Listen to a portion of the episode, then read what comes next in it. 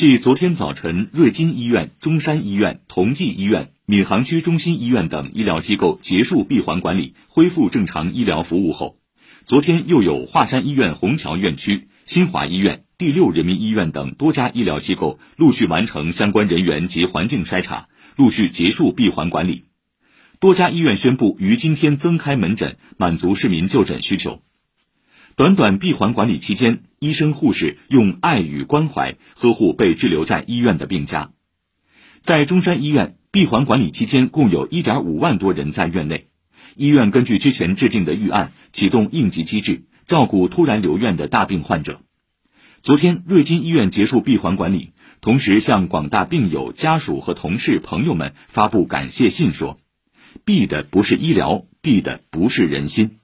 这既是一场实战演练，更是疫情防控下的友爱展示。